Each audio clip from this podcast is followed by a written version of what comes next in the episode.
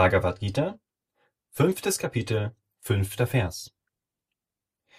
Den Ort, den die Sankhyas oder Jnanis erreichen, erreichen auch die Yogis, Karma-Yogis. Derjenige erkennt, der Wissen und Handeln, Karma-Yoga, als eins erkennt.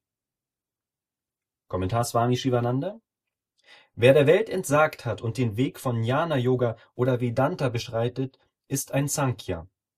Durch Shravana, das Hören der Shrutis, der vedantischen Texte, Manana, Reflexion über das Gehörte, Nidhyasana, ständige tiefe Meditation, gelangt er direkt zu Moksha oder Kaivalya.